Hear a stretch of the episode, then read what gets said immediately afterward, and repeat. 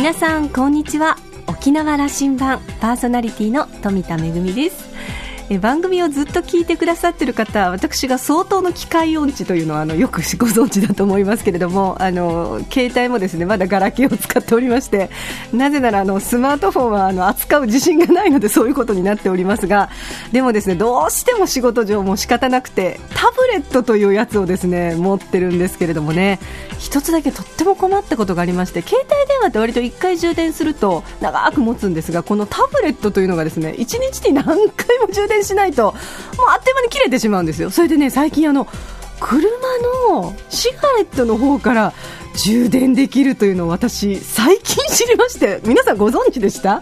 こんな便利なものがあるんだっていうことをあの21世紀のつい最近知った富田でございます。さあ沖縄羅針盤今日も5時までお届けいたします。どうぞお付き合いください。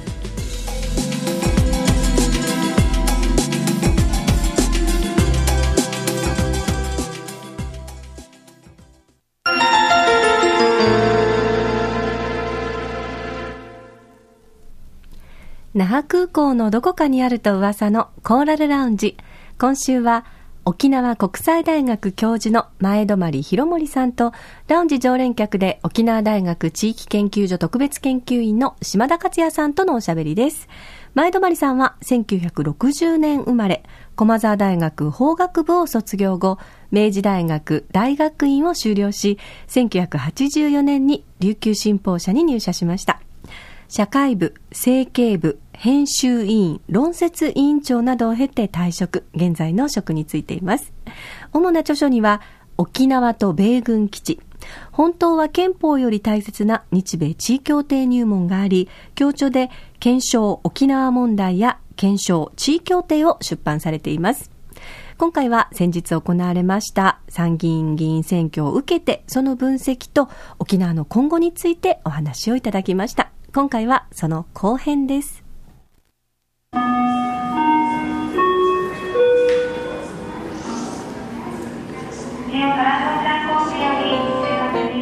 沖縄のその次の時代の経済、その方向政策、はい、これどうするか、うん、このプログラムも足りないですよね。足りないですね。東アジアね、まあアジア経済戦略構想と作ってますけど、これは前泊さんのところの被告大の学長が行かれてそれやってるわけですから それも責任も一緒に取らんといかんですね。そうです、まあ、それだけじゃやっぱりだめですね。やっぱり多角的なやっぱもっと言えばですね県内、域内のこのこの沖縄の中の経済格差の問題もありますね。それから経営者の質の問題もありますよ。低賃金で雇っている人たちは沖縄の中にいるんです。その低賃金をどうするかという議論が県内でなされないんですよ私、厳しい言い方をしますけれども経営者協会のあの、まあ、別の委員としてですね委員長をしたところも含めてそこで言ったのは皆さん自分の子供をこの賃金で雇いますかということを社長さんたちに聞きました。自分の子供にはこの給料を上げないでしょうともっと上げるでしょうと。それなのになぜ人の子はこういう賃金で安い賃金で雇うんですかと。そのことが問われていると。全国一最低のこの最低賃金いつまで消費続けるの？かと沖縄だけでも1000円を超すようなそういう大胆な発想を持った経営者が生まれてほしいと思うし経営者協会は自分たちの子供にですね最低1000円ぐらい上げましょうよということを率先して掲げるべきだと思いますね。できなくても。そういう意味ではその小長県政が政策として打ち出す外に向かってはそのアジア沖縄アジア経済構想という打ち出して外戦略をやろうと。この中のことね。僕はこの尾長さんという知事の評価は那覇市長時代のあの手腕が一つあると思っていて、うん、中のことを上手にこうなさったと思うんです。あのそのことそういう意味ではね沖縄県全体の中のことをできる人のような、うん、あの気持ちで期待して見てるんですよ。まさに今の前田村さんが指摘したこととかを上手に対応なさったらいいと思ってて。そう。していってほしいと思いますね、ね。うん、だからそういうプランをまずは作ることを優先してやらないといけないですね。今基地問題が忙しいからという言い訳をしてますけどもその間にもやっぱり子どもの貧困の問題さっき言ったのは大人の貧困の問題全国も最低の所得水準ですからそして全国最低の貯蓄の水準もあると、まあ、そういうことでいうと、まあ、寝たきり率も高いとかですねあるいはもうお年寄りでもあの健康長寿が少ないというようなこともネガティブな話がどんどん出てきてますからそれをどうねあの改善していくかという丁寧な経済戦略とそれから将来ビジョンを示していく必要があると思いますよ。県知事の役割ですよね。それは当然です。あと3つ目もあったと思います。指摘。これ厳しい指摘なさった。沖縄の保守の政治家は裏切るということが多々あったと、うん、はい、これ今心配なんだということだと思います。ね、はい、いや尾長さんというのは保守の政治家ですから。そうあってほしくないと思いますよ、うん、そうなった時にはこの島も大変なあの停滞を余儀なくされると思います裏切るという言葉はもう少し柔らかく言うとどっかの妥協点を探ると。そうです。ね落としどころこれが政治だというような言い方をするかもしれません。これを保守政治家の得意とする分野ですね。これも日本政府は狙ってるでしょう。狙ってますね。その方が幸せなんだという考えの人も多くいるでしょう。私はやっぱり私がねやっぱり、ね、歴代あの内閣がですね沖縄に対して要求してきたのは辺野古問題についてはですねこれはあの官房副長官まで務めた方がストレートにねあのおっしゃってた話ですけども沖縄県としては体を張った抵抗をしなくていい。そうしてくれれば政府が寄り切る形で辺野古に基地を建設するからと言いました。つまり寄り切られてしょうがなく私は抵抗したけども基地を作られてしまったというふうな形を取れますよと。そうすればあなたの立つ瀬もありますよというこういう密約があると言われています。それは例えば歴代のね保守の保守系のいわゆる知事たちがそういう言葉をですね言われてきたというふうに聞いています、うん、そうすると今回も頑張って抵抗したけども寄り切られて作られたというようなことで逃げ道にならないようにすべきだと思いますね。前知事の中山さんの時には、まあ、ある意味、ハンコつくような話でしたね。つついてしまいました。ついてしまいましたね。だからこれは寄り切られたじゃなくてその方がいいんだという話になさった、うんはい、今度の尾長さんはあのこれは絶対認められないんだと言っている、うん、で当選もした。でここまでもそう来ている。しかしながらそういうメッセージが日本政府から来ているというふうに思った方がいいんですね、はい、そしてそれをなんとなく危ないと思わせたのがあの裁判の結果については従いますという知事の発言が要注意だったと思いますね、うん、今回の辺野古裁判で今和歌山出てますけども最終的に裁判で負けたらそれに従うというようなことを知事が言うっていうのは言わなくてもいいことを言ったのではないかという物議を醸したりしましたね。裁判にも関係なく我々は反対すると言い切らないといけない。まあもちろん法治国家としてそういう判決しか出せない裁判所であればそれは民意に対してしたあの反映もされてないし法治国家としての定をなしていないので我々は抵抗しますというようなことになるかもしれません。その違いが保守の政治家だということの違いだったりするんであればそれは大変大事な分岐点になりますね。そうですね。私は、まあ、これは、まあ、あのアメリカのですね、えーまあ、トマス・ジェファーソンの言葉かもしれませんけども大統領の言葉かもしれないけども正義は民主主義の母であると。信頼はですね先生の父であると言われています。疑うことが政治家に対しては非常にね重要なあのインパクトを持ってきますね。疑わなくなれば従えばですね政治家はすぐに譲ってしまうかもしれません、私は県民大会も含めてですねこれは尾長知事に対する背中を押してあげることだと思っています。決して中央政府を睨んだ動きではないというふうに私は見ています。ですから自分たちが信頼する政治家を負けないように背中を押してあげることが大事だと思いますね、応援してるよという、うん、その疑うということは大事です。大事なこれ民主主義にとってこれをやめてしまったら独裁政権が誕生します。そういうことをされないように常に政治家は裏切るかもしれないという疑いを持ってどの政治家も見ていくべきだと思います。これが権力と主権者とのやっぱり関係だと思いますね、健全な関係。あの抑止力っていう話もね当たり前にやられていますけどもこれは先だってちょうどあの、うん、大正島久場島という島がありますけどもそこに、えー、接続水域というのがありますね。そこをロシアと中国の艦船が通ったって大騒ぎになりました。メディアも大騒ぎになったんですけどもこの問題の焦点はですね大正島久場島というのは米軍基地です。その米軍基地に中国やロシアの艦船が入ったのに米軍がピクリとも動かなかったんです。何のコメントも出てません。これなぜかと、うん、これたまたまですね。そこのところに焦点当たってないですね。当たって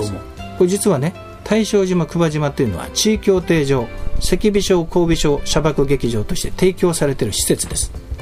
尖閣の2つの島はアメリカ軍に地位協定上提供されている基地です、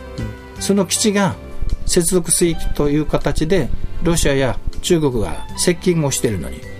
アメリカ軍はピクリとも動いてないんです。つまり守る気がないんですね。やる気がないんですよ、まあ、こういうことがなぜ議論されないのかというここにも嘘があります。つまり赤尾省神戸省という提供施設名すらも中国名になっていることがこの国の配信行為だと僕は思います。それは難しいな。中国名になっている。なってるんです。赤尾省神戸省というのを先だってあの早稲田の、ね、留学生たちが来た時に赤尾省神戸省知ってますかとああ尖閣ってすぐに出ました大正島久場島の別名赤尾省神戸省です。中国名です。しかし中協定上それは提供名として赤尾省神戸省として提供されています。これどういうことと？これ日本政府が提供していると沖縄県は言っています。じゃあ日本国内の中で報道されている報道の情報と全然違うことが外で起きているかもしれないですね。でこれは日本を代表する防衛専門家がいます。スペシャリスト。元防衛大臣までなさった方。彼にまあ、某テレビに出た時にですね聞きました赤尾省神戸省ご存知ですか？といや知らないそれ何ですか？と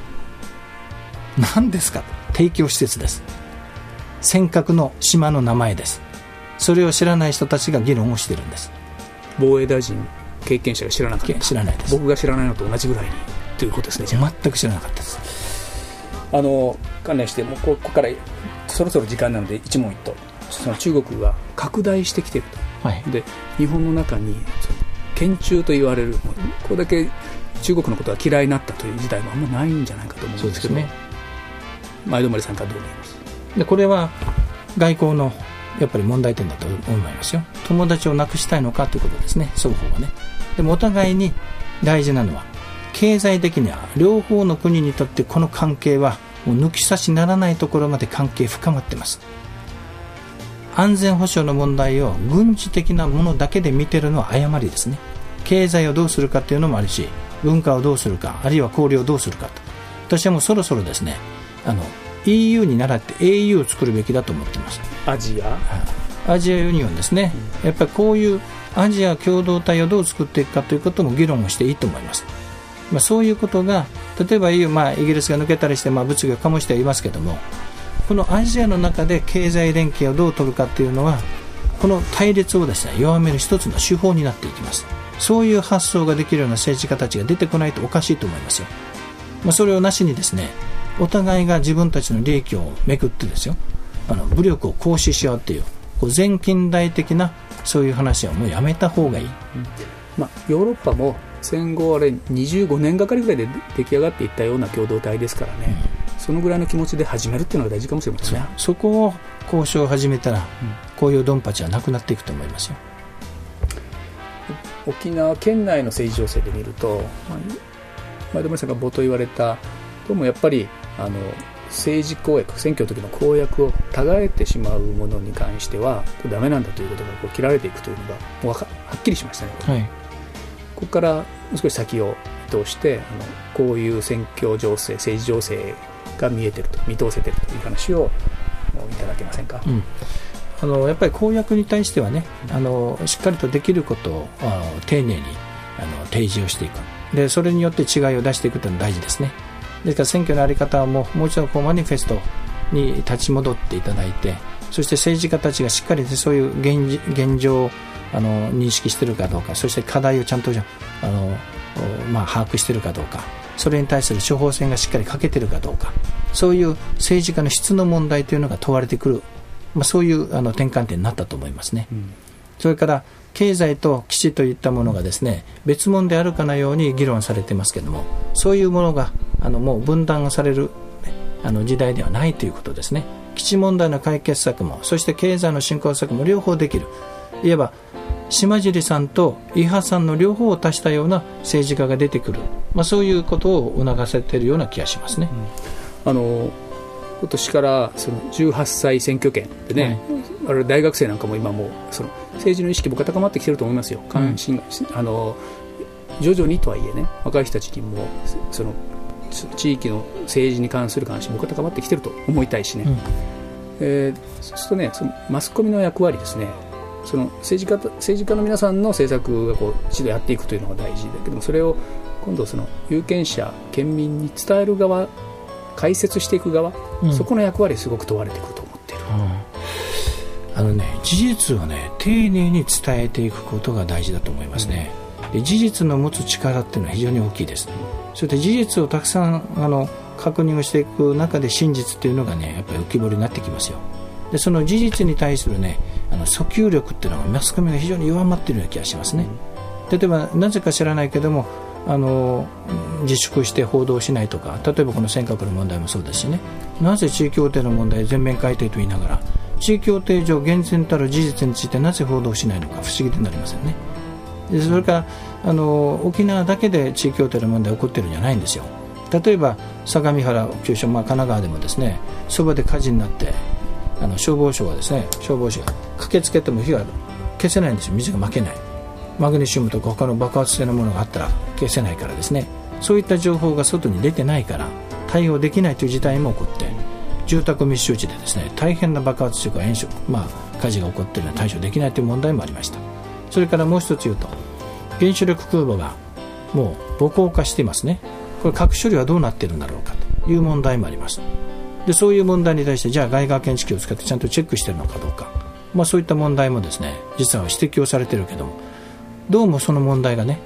しっかりとチェックされているような気がします、ね、これ日本中のマスコミがそういうことになってきているというふうに前田さん見えるわけね。あのやっぱり事実に対する訴求力が弱まっている気がしますね、うん、政権に対する遠慮があまりにもね強すぎて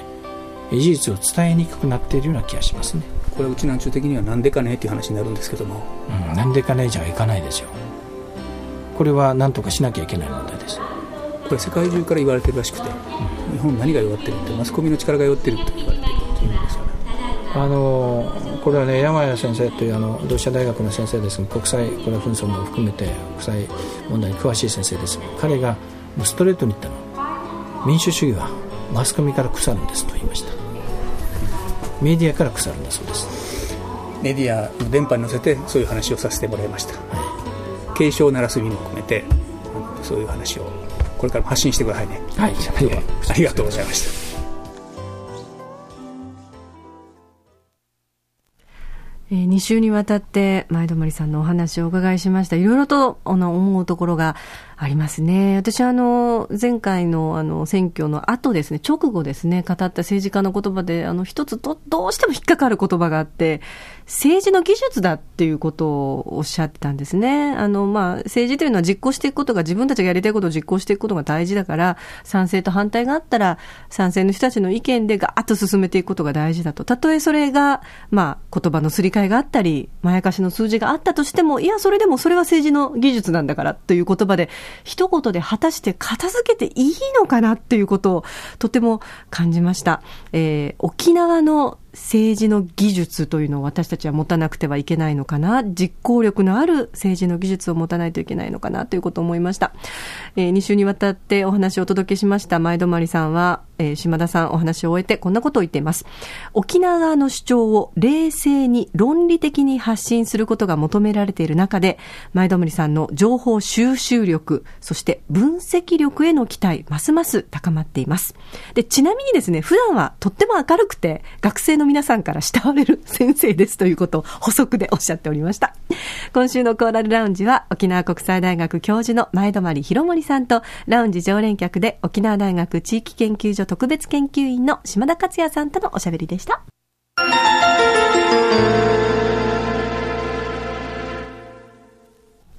めぐみのあしゃぎだよりのコーナーです。今日はですね、第12回沖縄文学賞のご案内ですよ。作品募集。あの、毎年9月で、あの、全9部門の中の8部門は9月1日から9月30日なんですが、実は今年ですね、流化部門の、えー、締め切り日のみ早くなっているので、先にお知らせをしておきたいと思います。実は沖縄文学賞の中の流化部門、今年はですね、第26回流化大賞とのコラボ企画で、世界のうちなんち大会の開催記念となっておりまして、応募締め切りが8月19日と早くなっておりますので、あの、いつもの感じでのんびりされてる方はぜひお気をつけくださいませ。